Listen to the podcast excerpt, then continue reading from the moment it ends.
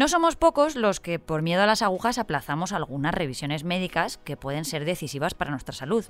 Yo una vez me desmayé en la consulta del médico de cabecera porque me dijo que me iba a pedir una analítica. Es que ni siquiera que me la hacían, solo con anunciármelo. Así que todos los avances que haga la ciencia para evitar los pinchazos siempre tendrán un sitio en este podcast. Ya contamos un día el caso de unas inyecciones que se ponían con aire comprimido, sin aguja. Pero es que lo que te traigo hoy es una técnica nueva para ahorrarnos las analíticas que está chupada. Ahora te la cuento. Soy Marta Hortelano y cada día, de lunes a viernes, quiero darte buenas noticias. Así que si necesitas un día sin sobresaltos, este es tu lugar seguro. Los buenos días, un podcast diario para ponerte de buen humor. Si como yo eres una persona que le tiene pánico a las agujas, pero necesitas hacerte analíticas para saber que todo está bien, entenderás que yo hoy esté celebrando un descubrimiento que además de indoloro, me parece hasta placentero. Encima, detrás de la historia hay una coincidencia, que hay pocas cosas que me gusten más que las casualidades. La saliva se está posicionando como alternativa al estudio de la sangre. Es un líquido más cómodo de recoger y del que se puede extraer mucha información. Pero no para todo el mundo es sencillo de recolectar. Por ejemplo, en niños que aún no tienen muy claro cómo se hace eso de escupir poquito, es complicado. Así que para ponerle solución a muchos de nuestros males ha nacido el Smart Lollipop, o lo que es lo mismo, el Chupa Chups inteligente. Este dulce ha surgido como la versión tecnológica de uno de los inventos españoles más conocidos. Porque esa es la coincidencia, el Chupa Chups también fue inventado por un español, como ahora este caramelo con palo, para poder medir el colesterol de nuestro cuerpo o incluso algunas intolerancias. El equipo de The Smart Lollipop lo forman seis personas y la compañía, que surgió en un concurso de talento científico impulsado por el exjugador de básquet Pau Gasol, tiene su sede en el Parque Tecnológico de la Universidad de Girona. Os cuento cómo funciona. Es tan sencillo como chupar un chupa chups. El dulce, que es sin azúcar, aumenta la secreción de saliva mientras la persona lo disfruta. A la vez, el dispositivo recolecta el líquido y lo limpia de impurezas antes de proceder a analizarlo. En último lugar, se encuentra el dispositivo capaz de digitalizar el resultado completo y transmitirlo a la plataforma donde los especialistas y el paciente podrán consultar los datos.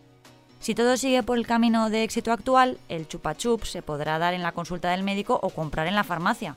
El resultado promete estar listo en 10 minutos. De momento, solo está disponible el estudio de hipercolesterolemia y celiaquía pero su intención es crecer a otros diagnósticos. A mí me viene fenomenal esto, la verdad, pero por pedir, oye, a ver si hacen un sabor que no sea fresa, que es que no me acaba de convencer. Hay un movimiento en redes sociales que acaba de llegar a las calles de Valencia que me encanta. Se trata de escribir notas a mano con mensajes positivos y dejarlos en lugares públicos para que otras personas desconocidas las encuentren y las lean para arrancarles una sonrisa. Mira, por ejemplo, se lo vi hacer a la periodista Ana Bort, que soltó algunos papelitos por su barrio con unos mensajes preciosos. Yo hoy quería hacer un vídeo contando que el otro día vi un pequeño tutorial de papiroflexia en TikTok. Entonces he cogido un montón de esos papelitos, les he escrito unos mensajes dentro y mi plan es ponerlos por mi barrio. Si tienes algo, darlo. Darlo. Cuando te falta algo, da. Os voy a leer algunos de los que Ana dejó. Ocúpate solo de hacer lo que tú necesites o lo que piensen de lo que haces, no importa. La verdad es que ojalá haber encontrado alguno, porque encima los hizo con origami de colores chulísimos. Pues Ana no ha sido la única. También hace unos días la cadena de restaurantes valencianos Begin hizo algo parecido con una máquina de bolas que instaló en la plaza del Ayuntamiento de Valencia. Dentro dejaron mensajes otoñales positivos para que quien pasara por allí los cogiera. En sus redes sociales vi a personas leer que el mundo necesita más gente como ellos, que ojalá nos hagamos reír toda la vida o que todas las canciones les hablan de ti. Todas esas personas se fueron súper contentas a casa, que yo lo vi. Hay imágenes incluso de abrazos, de risas, de buen rollo, vamos. Me parece una iniciativa muy chula para intentar hacer el día de alguien mejor. Vamos, como intentamos nosotros cada día es el hogar de obras de arte del nivel de Las señoritas de Aviñón de Pablo Picasso o La noche estrellada de Van Gogh, pero también de los nenúfares de Monet o de algunas de las pinturas más famosas de Andy Warhol. Me refiero al Museo de Arte Moderno de Nueva York, el famosísimo MoMA.